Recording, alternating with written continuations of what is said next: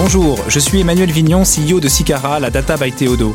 Chaque semaine sur Morning Data Chat, j'accueille un expert qui nous parle d'un cas d'usage data, des défis qu'il a relevés et qui nous partage ses apprentissages. Bonjour, bonjour à tous. Aujourd'hui, nous accueillons Sébastien Rosanès. Bonjour Sébastien. Bonjour Emmanuel. Sébastien, c'est un plaisir de te recevoir aujourd'hui. Tu es actuellement Global Chief Data and Analytics Officer de Carrefour. Tu as pour mission de piloter la stratégie et le déploiement de la feuille de route data et à l'échelle mondiale euh, au sein du groupe Carrefour. Alors Carrefour, tout le monde connaît, c'est un, groupe français du secteur de la grande distribution.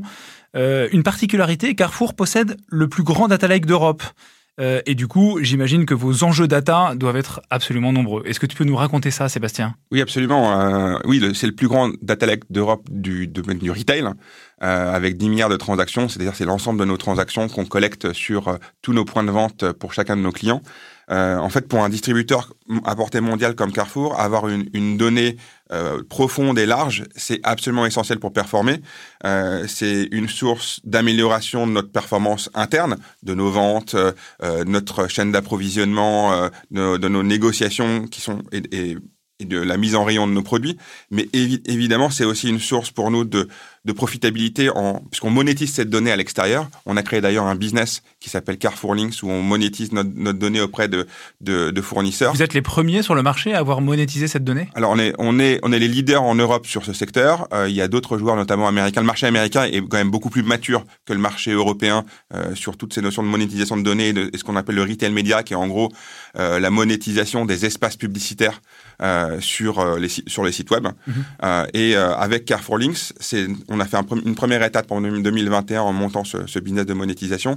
Puis en 2023, il, y a, quelques semaines, on a annoncé euh, la création d'une joint venture avec Publicis qui s'appelle Unlimited, euh, qui a pour objectif d'aller même au-delà des données de Carrefour, c'est d'assembler des données de Carrefour avec d'autres types de données de, de l'industrie et s'associer avec d'autres distributeurs euh, pour valoriser au mieux nos données.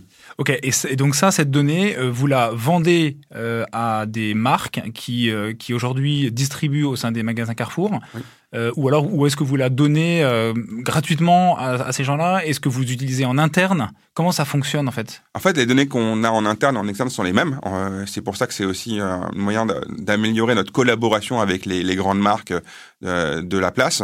en fait, on, quand tu dis, excuse-moi, je te coupe, mais tu dis qu'elles sont, ce sont les mêmes, mais traditionnellement euh, quand on est en interne, on a, souvent plus de données que la personne avec qui on traite. Oui, bah, l'idée, l'idée, c'est de favoriser la collaboration. Donc, euh, évidemment, il y a toute une partie des données qui sont tournées vers l'interne et, et euh, qui n'intéressent pas nos, nos partenaires externes, euh, notamment les, les, grandes marques type Procter Gamble, L'Oréal ou, ou Mondelez.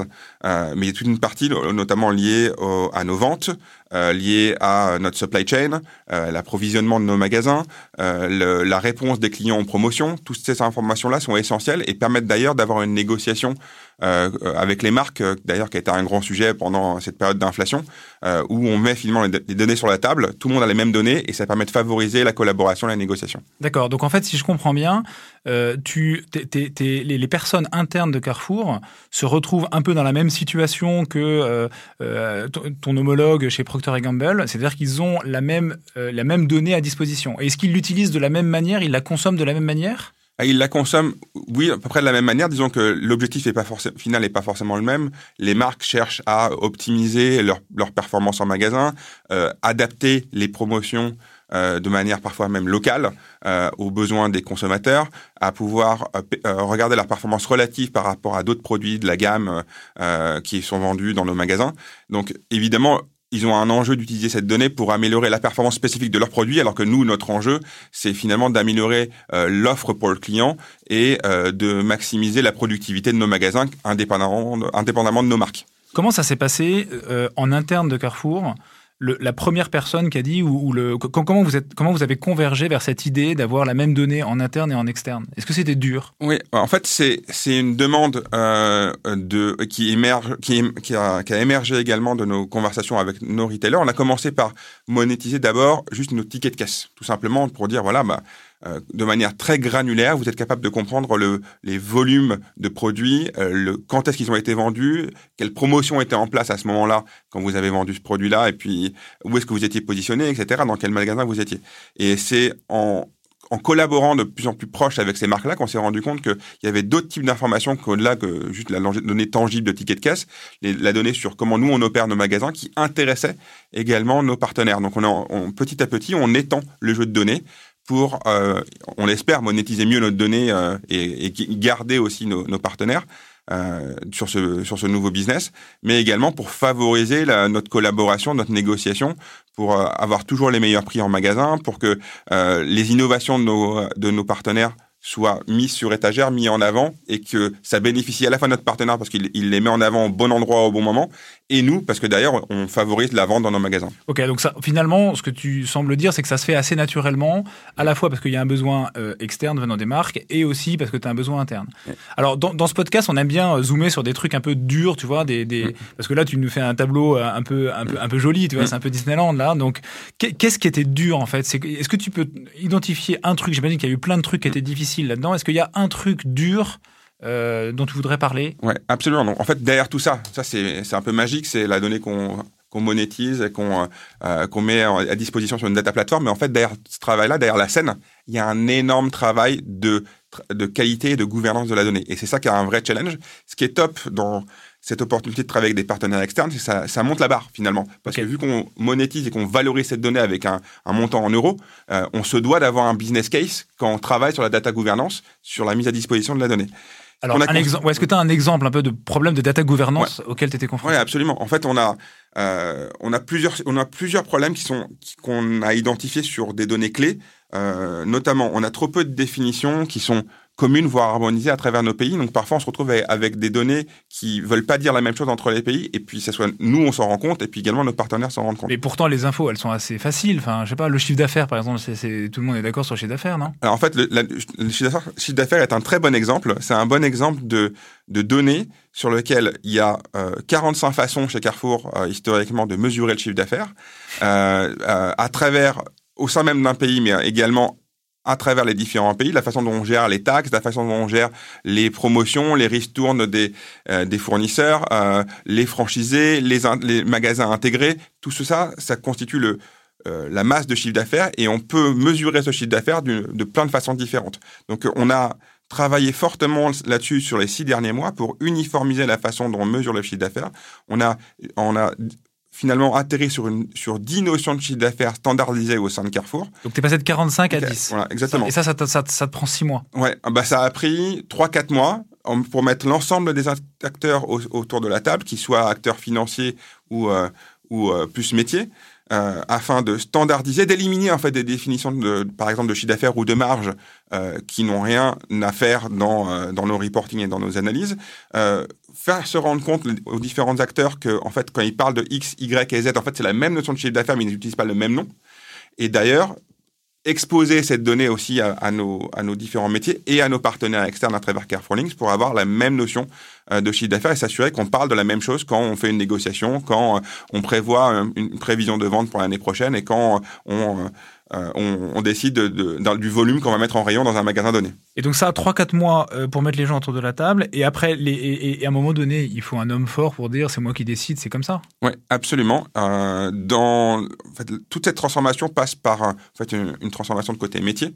L'idée, c'est qu'on a nommé au sein de nos métiers euh, des data owners, dont le métier, en plus de leur métier opérationnel, est d'être capable d'arbitrer, de décider sur des euh, définitions communes, sur des règles de calcul ou des règles métiers euh, qui vont être appliquées par tout le monde dans l'organisation sur un périmètre donné. Donc par exemple, bon exemple sur chiffre d'affaires, la finance est naturellement le honneur de cette donnée, la personne qui va être capable de la structurer, de la produire euh, de la manière la plus standardisée possible. Et donc on délègue à la finance la capacité de définir ça. Et par exemple, si on veut euh, travailler sur d'autres notions, par exemple euh, la contactabilité client, hein, qui est un sujet clé euh, dans notre transformation, puisque on passe sur un mode où on distribuait historiquement beaucoup de catalogues papier et on veut maintenant avoir de la contactabilité one-to-one et de la personnalisation de notre relation client, bah, qui est de mieux que le marketing pour définir de manière standardisée les métriques de pilotage de la contactabilité de nos clients pour savoir est-ce qu'un client est contactable, pas contactable, est-ce qu'un client est actif ou non actif. Euh, et chaque métier prend, euh, en tant que producteur de la donnée, une responsabilité de data owner au service de l'entreprise Et l'idée derrière, c'est de pouvoir faire confiance à ses camarades dans les différents domaines de données pour pouvoir d'ailleurs croiser les données parce que finalement, pour créer de la valeur dans la donnée, il faut croiser des données de différents univers, des données de clients qu'on croise avec des données de chiffre d'affaires, et c'est là qu'on commence à sortir des insights intéressants. Et tes data owners, qui sont donc par fonction, euh, t'en as un par pays ou t'en as un au, niveau du groupe Alors, ça dépend des, euh, des situations. Il y a certaines données euh, qu'on a décidé de standardiser au niveau mondial. Euh, et on a fait un effort conscient et qu'on est encore en train de pousser massivement pour standardiser toutes ces données au niveau mondial. Il y a certaines données qu'on va les, on accepte de garder au niveau pays parce que c'est des spécificités liées au pays et donc il faut s'adapter. C'est pas à, la data de définir euh, comment elle va, euh, comment on doit la structurer. C'est au métier de nous expliquer comment ils veulent la piloter. Est-ce qu'ils veulent l'uniformiser, pas l'uniformiser. Finalement, le euh, côté data, data gouvernance, on s'adapte à la spécificité du métier et de la donnée qu'on a face à nous. Alors, il y a un défi qu'on rencontre souvent dans les entreprises qui sont pas forcément des professionnels de la data, c'est d'identifier le bon, la bonne, la bonne, la bonne, le bon data owner. Mm. Est-ce que c'est quelqu'un qui est plutôt tech? Est-ce que c'est quelqu'un qui est plutôt métier? Est-ce que c'est quelqu'un qui doit avoir une coloration data? Comment vous les, comment vous les choisissez ces data owners? Alors, on les choisit dans le métier avec très peu de connaissances tech. D'ailleurs, c'est, c'est pas du tout un prérequis. Euh, évidemment, ça peut, ça peut aider dans, dans, le dialogue avec les équipes, mais c'est absolument pas un prérequis. C'est avant tout quelqu'un qui a la légitimité métier euh, pour pouvoir faire ces arbitrages-là. Donc c'est chez nous concrètement, ce sont généralement des directeurs ou voire euh, euh ultimement pour faire des arbitrages complexes des, des, membres du Comex euh, dans un de nos pays ou au niveau mondial euh, qui sont capables de faire les choix et qui prennent un temps défini par semaine sur ce rôle qui a en plus de leur job euh, classique, qui est que je contribue au bien-être de l'entreprise avec cette donnée que je que je manage et que je gère pour le compte de l'entreprise. Et euh, je suis capable de, de définir euh, ces règles de, de, de, calcul, ces règles de métier, comment on va la gérer, comment on va la partager, qui va y accéder. Euh, et ça demande absolument pas de compétences tech. Donc ça, c'est 3-4 mois, tu mets les gens autour de la table. Après 3-4 mois, une fois que tu t'es mis d'accord sur la définition, data gouvernance et tout ça, tu passes sur un aspect plus, j'imagine, technique, parce qu'il faut, il faut à un moment donné récupérer cette donnée. Exactement. En fait, une fois que, as, que tu as standardisé la façon dont tu calcules euh, ton chiffre d'affaires, ta marge, etc., à la limite, tu vas dire, c'est la partie facile, euh, c'est déjà de, euh, c'est, d'écrire cette définition. Mais d'ailleurs, il y a une partie vraiment difficile qui est de l'implémenter, parce que ça veut dire que derrière, dans les systèmes, il faut que cette donnée remonte et soit calculée de manière standardisée. Il faut qu'il y ait une mesure qu'on mette en place de la qualité pour s'assurer qu'on diverge pas du standard qu'on a défini. Et donc derrière ça, euh, le data owner finalement, une fois qu'il a fait ces arbitrages là, lui, il va piloter euh, nous ce qu'on appelle une liste de data initiatives, c'est-à-dire un, gros, euh, une grosse liste, une grosse to-do, un gros backlog d'initiatives data de différentes natures priorisées par la valeur et priorisées surtout par les cas d'usage. Ce qu'on veut, c'est évidemment, on peut toujours travailler et mettre beaucoup beaucoup d'efforts sur la gouvernance de nos, données et sur le, les règles de calcul, etc. Mais ce qui est compliqué, euh, c'est de prioriser nos ressources sur les sujets qui ont de la valeur. Mais du coup, le data owner, euh, je reviens sur ma question tout à l'heure, il y a un moment donné, il rentre dans la tech. donc, il va définir son besoin. Et côté data gouvernance, nous, on a mis en place des experts de la data quality, du data, data gouvernance, qui viennent traduire l'ensemble de ces besoins euh, et prioriser par le métier en initiatives data très concrètes qui vont être, par exemple, je vais faire un pipeline de données qui va prendre cette donnée d'un système source X et la mettre dans notre fameux data lake.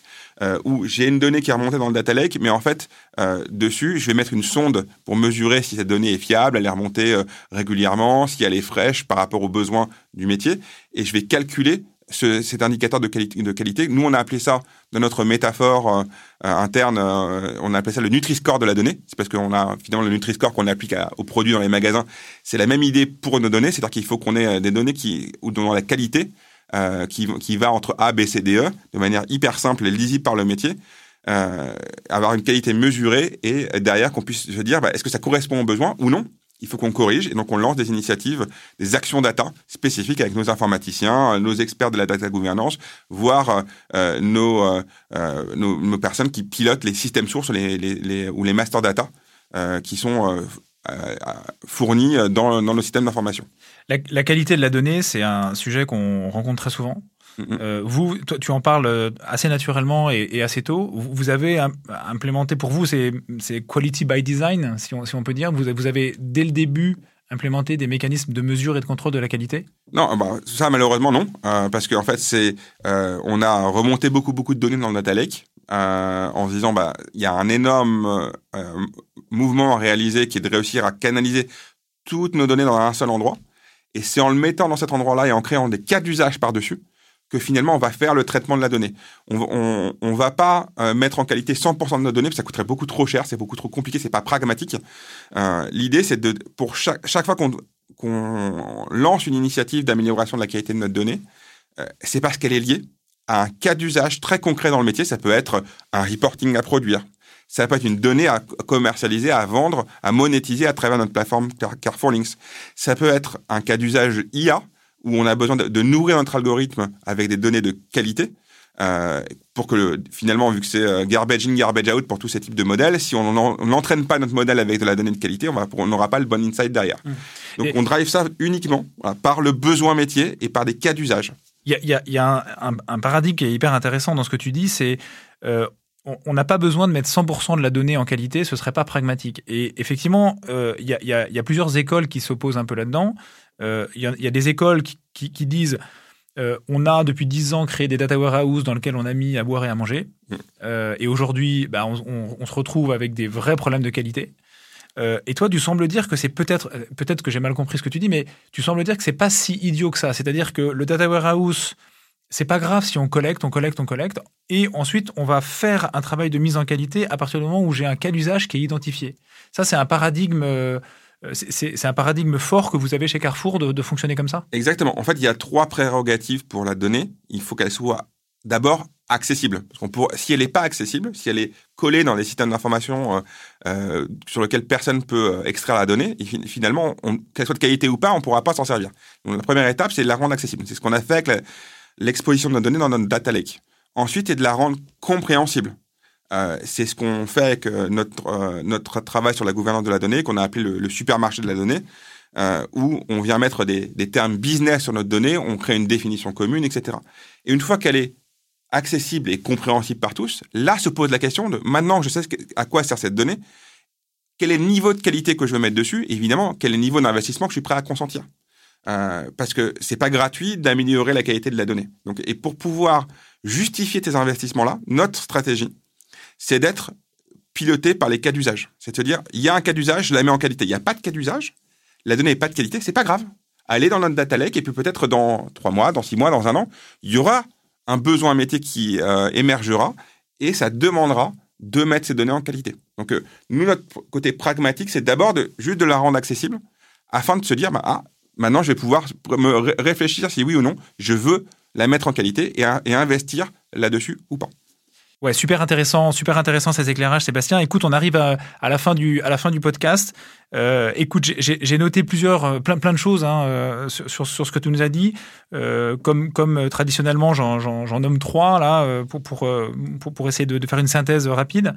Euh, le premier point que je note, c'est euh, vous, mettez en place des mécanismes qui permettent d'avoir la même donnée à l'interne et à l'externe. Donc ça, c'est hyper intéressant pour, pour, euh, pour que les, discussions puissent être sur des bases communes. Le, deuxième sujet intéressant, c'est le data owner. Euh, c'est pour permettre d'avoir cette même donnée, il faut identifier des data owners qui sont des gens du métier, qui sont pas des gens techniques. C'est des gens du métier qui sont légitimes pour pouvoir dire le chiffre d'affaires c'est ça, euh, la contactabilité c'est ça. Et, euh, et, le troisième sujet sur, sur la qualité de la donnée et le data warehouse, c'est collectons de la donnée, mettons-la dans le data warehouse, ayons une approche pragmatique tirée par les cas d'usage, et ensuite, en fonction qu'on a identifié un cas d'usage, on met en qualité la donnée. Ça sert à rien de mettre en qualité 100% de la donnée, parce que mettre en qualité de la donnée, ça coûte cher, et donc si on le faisait pour 100% des données, ce ne serait pas pragmatique. Mm, absolument. Super, merci beaucoup Sébastien. Merci beaucoup Emmanuel, à bientôt. Vous venez d'écouter Morning Data Chat, le podcast qui vous accompagne dans une utilisation meilleure et efficace de vos données. Retrouvez-le en intégralité sur le site sicara.fr. Nous vous donnons rendez-vous prochainement pour un nouvel épisode. Sicara, la data by Théodo.